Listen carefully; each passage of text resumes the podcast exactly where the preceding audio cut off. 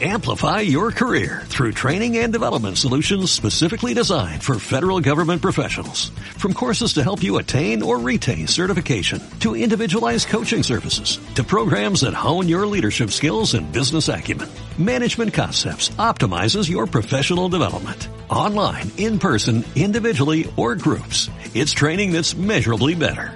Learn more at managementconcepts.com. That's managementconcepts.com. Hola emprendedores y emprendedoras en la vida y bienvenidos a este episodio 647 del podcast Marketing Digital para Negocios Online. Hoy os quiero hablar de una parte muy importante del marketing y las ventas y son los embudos de conversión. Te quiero explicar en detalle qué son los embudos de conversión, por qué son importantes y siete elementos clave que harán que tus embudos de conversión conviertan mucho más, que al final es el objetivo esencial. Pero antes, como siempre, ¿quieres aprender marketing digital y aplicarlo mejor? A tu negocio? En Tegri, el Instituto de Marketing Digital para los Negocios, aprenderás con tan solo 10 minutos al día. Tendrás a tu disposición una plataforma con más de 100 cursos online, mentorías en directo, tutores y todo lo que necesitas para aprender y aplicarlo de la mejor manera posible. Por lo que si quieres más información visita nuestra web en techdi.education. Te dejo el enlace justamente en la descripción. Hoy es viernes 14 de octubre de 2022 y mi nombre, Juan Merodio.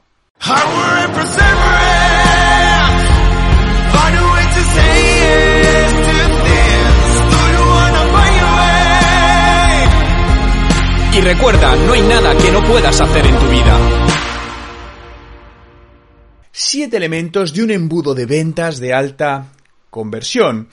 Construir embudos de ventas alineados a tus objetivos de negocio es algo cada vez más importante, yo me atrevería a decir, es algo imprescindible para cualquier negocio, presencial o digital. De hecho, los embudos de ventas no es nada nuevo del mundo digital, lo que pasa que en el mundo offline se hace de una manera diferente, simplemente piensa cuál es tu proceso de compra cuando has ido a comprar un coche o cuando has ido a comprar un televisor, cómo te atiende una persona pues si hablamos del coche en el concesionario, ¿qué te muestra primero? Te sienta, luego te lleva el coche. Básicamente lo que están haciendo es un embudo de ventas faseado con distinta información en distinto momento según lo que quieren provocar en cada uno de ellos.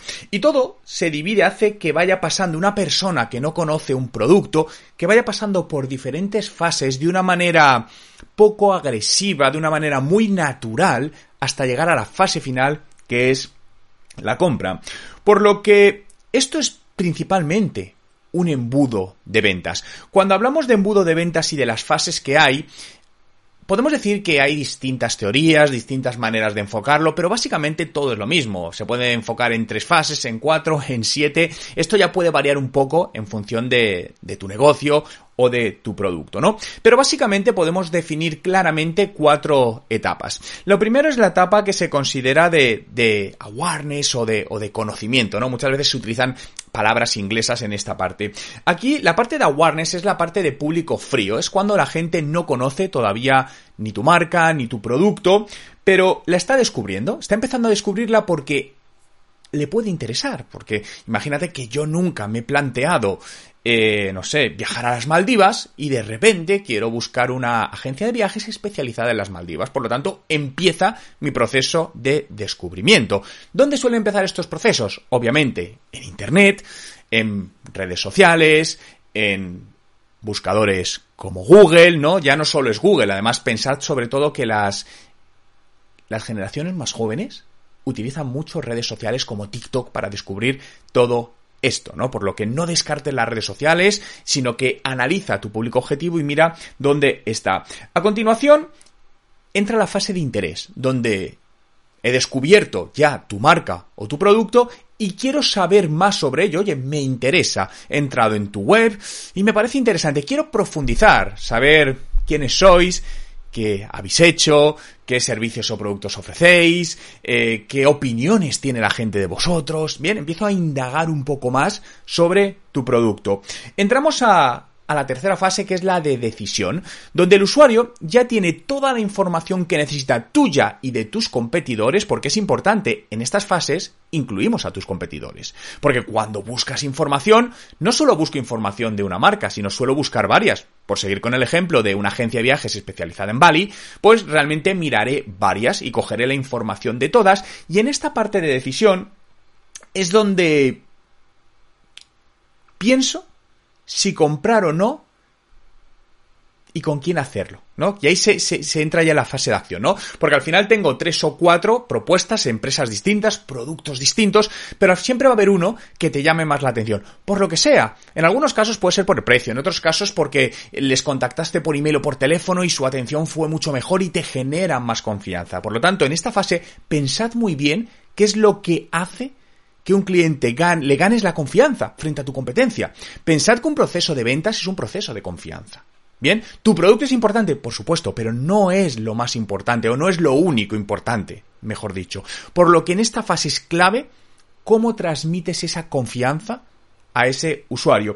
Y por último entramos en la fase de acción, donde el usuario ya va a tomar una acción.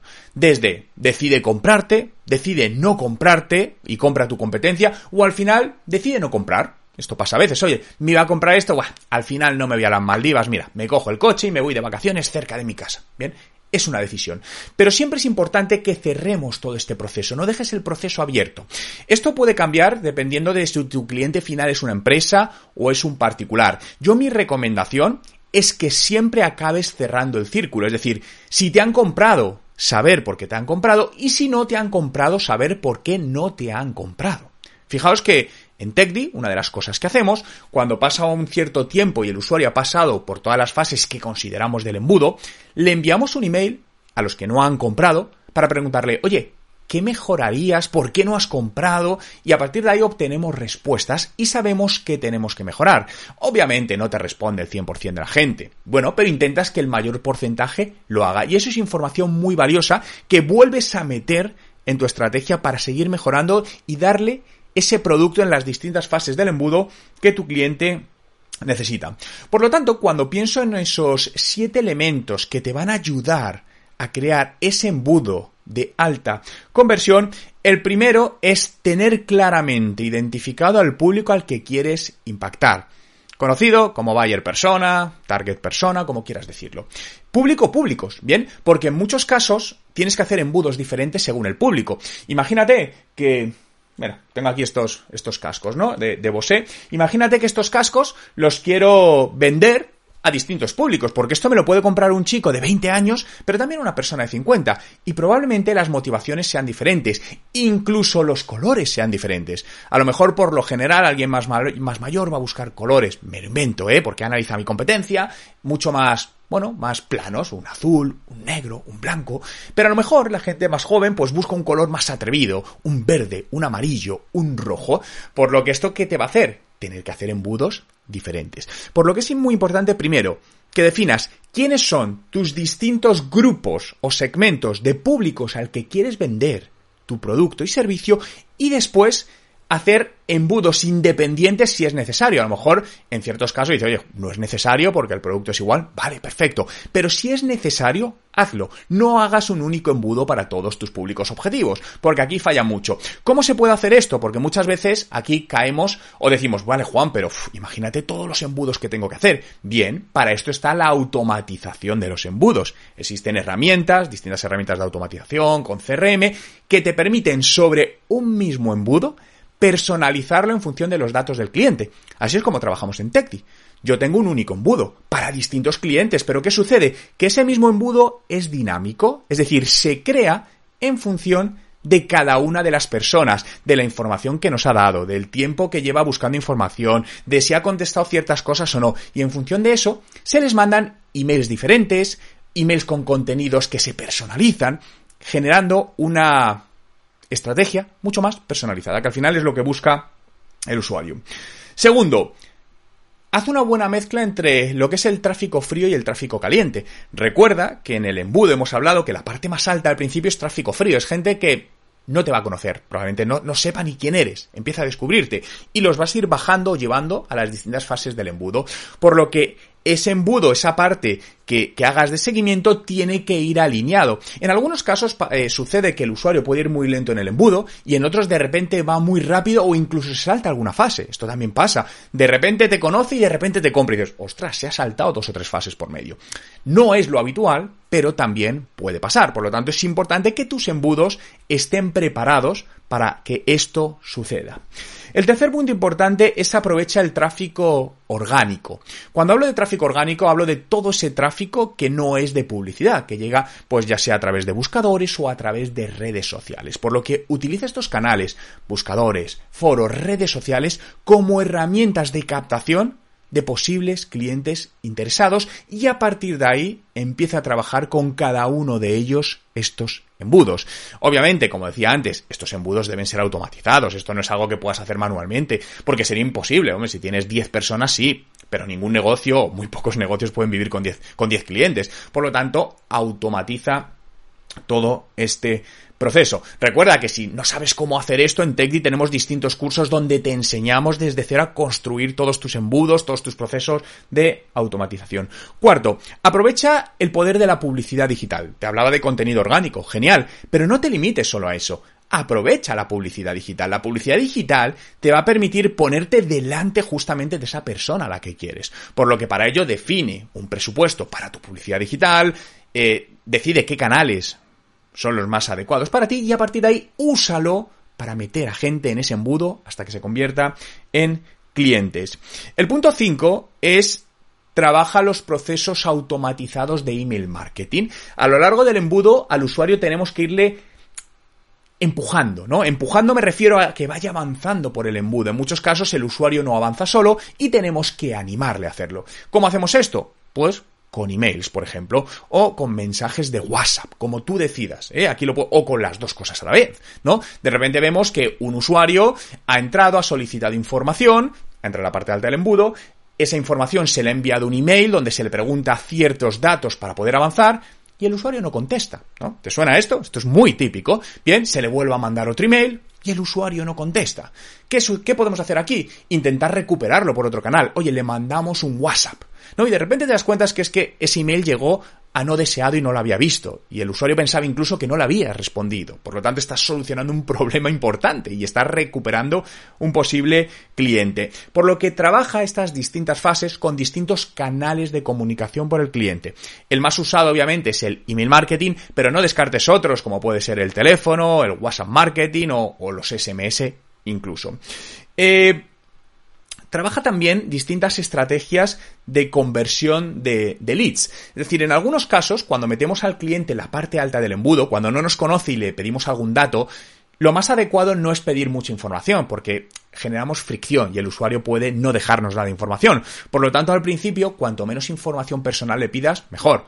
A lo mejor con un nombre y con un email es suficiente. Pero según vaya avanzando por el embudo, puedes de alguna manera solicitarle más información.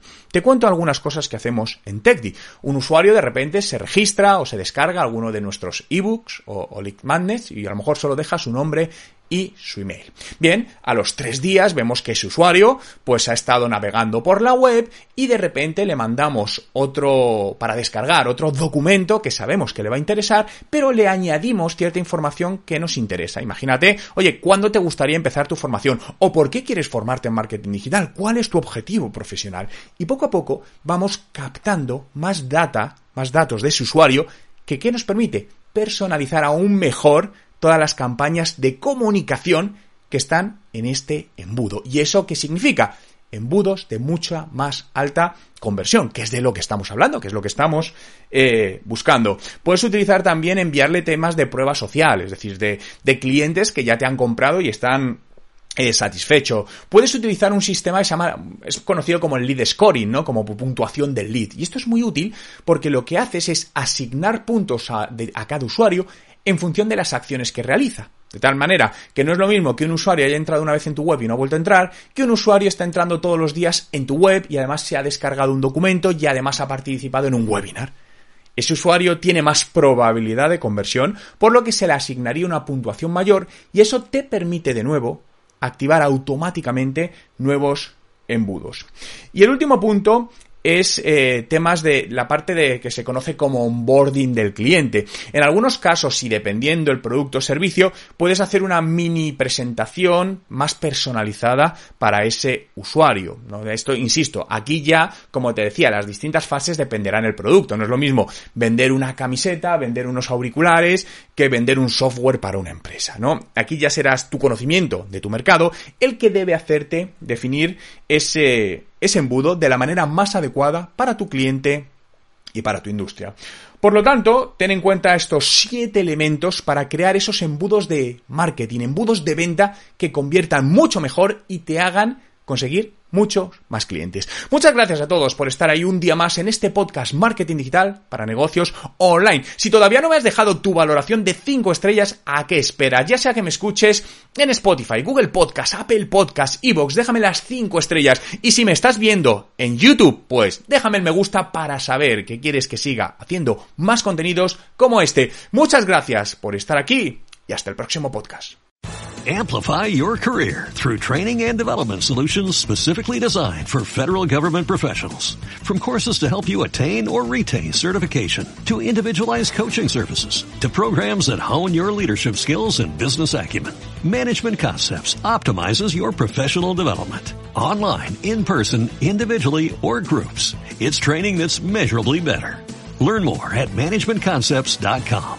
That's managementconcepts.com.